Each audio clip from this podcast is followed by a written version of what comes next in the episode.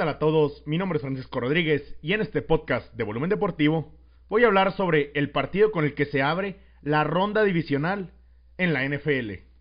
Comenzamos. Se ha llegado el día. Después de una victoria en la semana 17, los Packers aseguraron ser el número uno en la conferencia nacional y con ello descansar la semana pasada. El día de mañana, los empacadores de Green Bay estarán recibiendo a los Rams para abrir la ronda divisional, como ya mencioné. Es un partido que tiene bastantes cosas como el posible MVP de la NFL, contra el posible defensivo del año, los dos jugadores con la mejor calificación según Pro Football Focus, la mejor ofensiva en puntos como la es la de Green Bay, contra la mejor defensiva en prácticamente todo como es la de los Rams. Del otro lado del balón tenemos también grandes figuras de ambos lados, Cooper Cup, Robert Woods contra Jerry Alexander y Kevin King. De ataque terrestre con Cam Akers que se ha visto increíble estas últimas semanas contra Kenny Clark que es uno de los mejores frentes defensivos en la liga.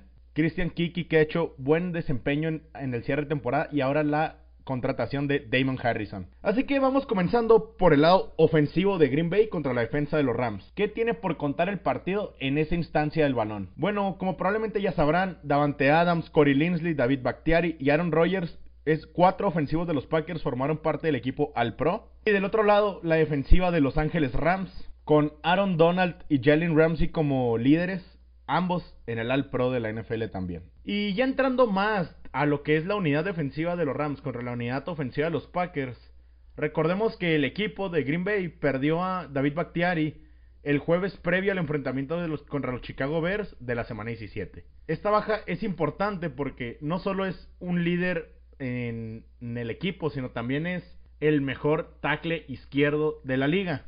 Número uno según Pro Football Focus. En su lugar, los Packers tuvieron que hacer algunos ajustes. En la posición de guardia derecho, donde comúnmente jugaba Billy Turner, está jugando Lucas Patrick, el número 62, mandando a Billy Turner de tackle izquierdo, donde era el lugar de David Bakhtiari.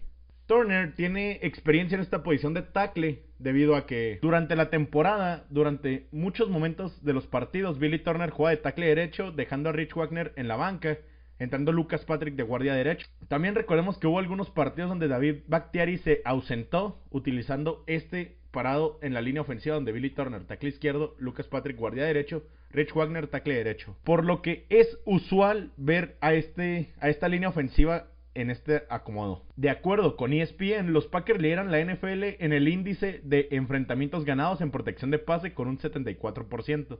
Este índice también lo lideran en el ataque terrestre. En esa publicación de ESPN también muestran cuáles son los 10 mejores jugadores en dicha categoría en el índice de enfrentamientos ganados. En lo que es el ataque terrestre, Corey Linsley es el mejor centro con un porcentaje del 77%.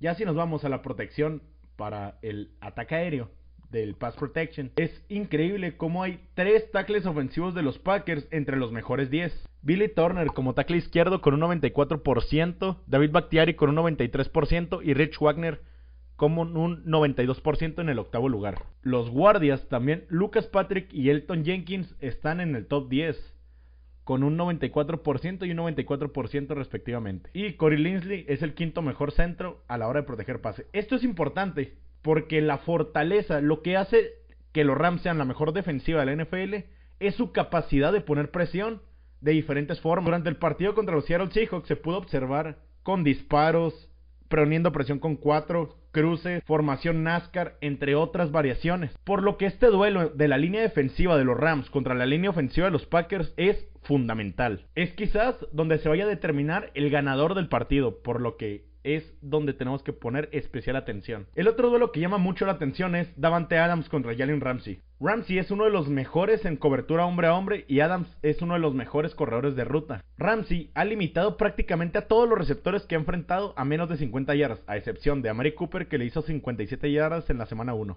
Pero aquí la gran diferencia es que Davante Adams tiene al que hoy en día es el mejor coreback de la NFL. Solo es mi opinión, es también la opinión de la gente que entrega el premio al Pro. Por lo que este duelo va a ser importantísimo seguir. Pero claro, la única opción por pase no es Davante Adams. Aaron Rodgers suele darle mucho juego por aire también a Robert Tonyan que tuvo más de 50 recepciones en la temporada y el juego largo con Marqués Valdez Scantling que tiene un promedio por recepción de 20.2 yardas. En este mismo juego aéreo yo creo que va a ser importante cómo intrometen a Aaron Jones al juego. Aaron Jones durante la temporada actual y varias otras, las últimas dos, ha demostrado que es un gran receptor y puede aislarse contra un linebacker, quien sería o Travis Howard que se encuentra hoy en día en el cuestionable en la reporte de lesionados, o Justin Collins, quien estuvo constantemente tomando a Chris Carson al partido pasado. Y este es un enfrentamiento que Green Bay tiene que explotar cuando los Rams estén en cobertura hombre a hombre. Hablando más sobre el juego por pase, recordemos que cuando llegó Matt LaFleur le cambió la cara a este equipo. Antes era ver a Aaron Rodgers en la bolsa de protección mucho tiempo, saliendo de la bolsa, comprando tiempo. Pero ahora con Matt LaFleur son pases bastante rápidos. Rodgers hace uno o dos pasos y tira el pase.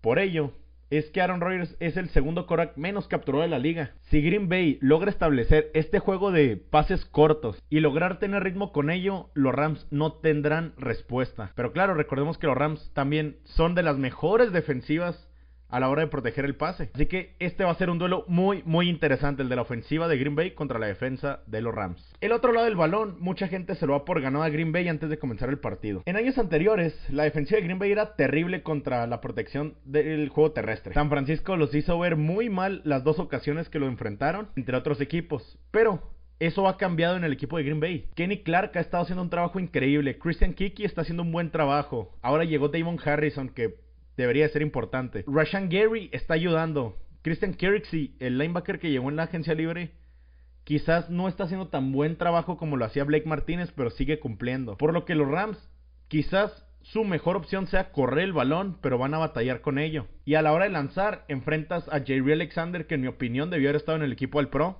Está en el segundo equipo. Enfrentas a un Darnell Savage, que es un top 10 entre safeties. A Joan Amos, igual. Kevin King, que suele ser el corner al que más le tiran porque Jerry Alexander es increíble y hace un buen trabajo Kevin King. Por lo que quizás para que los Rams tengan que lanzar, recordemos, Jared Goff tiene un pulgar inmovilizado, van a tener que recurrir a pases al ala cerrada. Y yo creo que la clave para que esta ofensiva de los Rams se mueva es que Cooper Cup desde el slot esté dominando el partido. Porque Robert Woods tiene un partido bastante complicado ante Jerry Alexander. Me imagino que ese va a ser el enfrentamiento, claro. Kevin King probablemente esté tomando a Josh Reynolds ya que es el receptor externo. Y el que queda en el slot, Cooper Cup, es el que tiene el mejor duelo.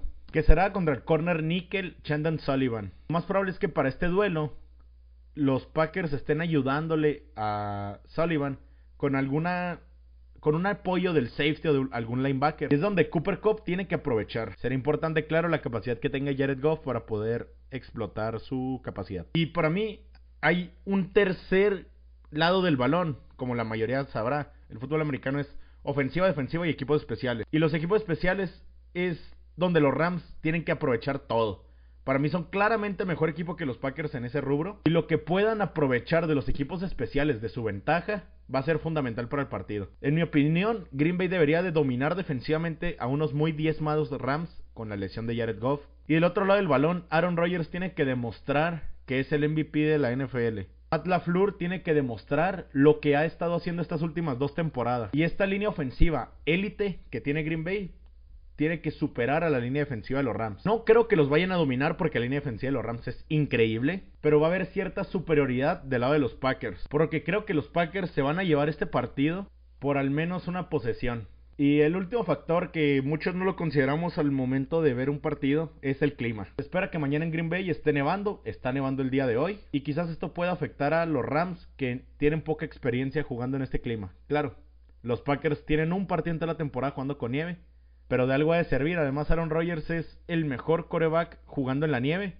En postemporada tiene un récord de 5-1 en estas condiciones. Así que esperemos un gran partido, esperemos lo mejor, pero sobre todo, Go Pack Go. Muchas gracias por escuchar. Mi nombre es Francisco Rodríguez y este fue un podcast de Volumen Deportivo.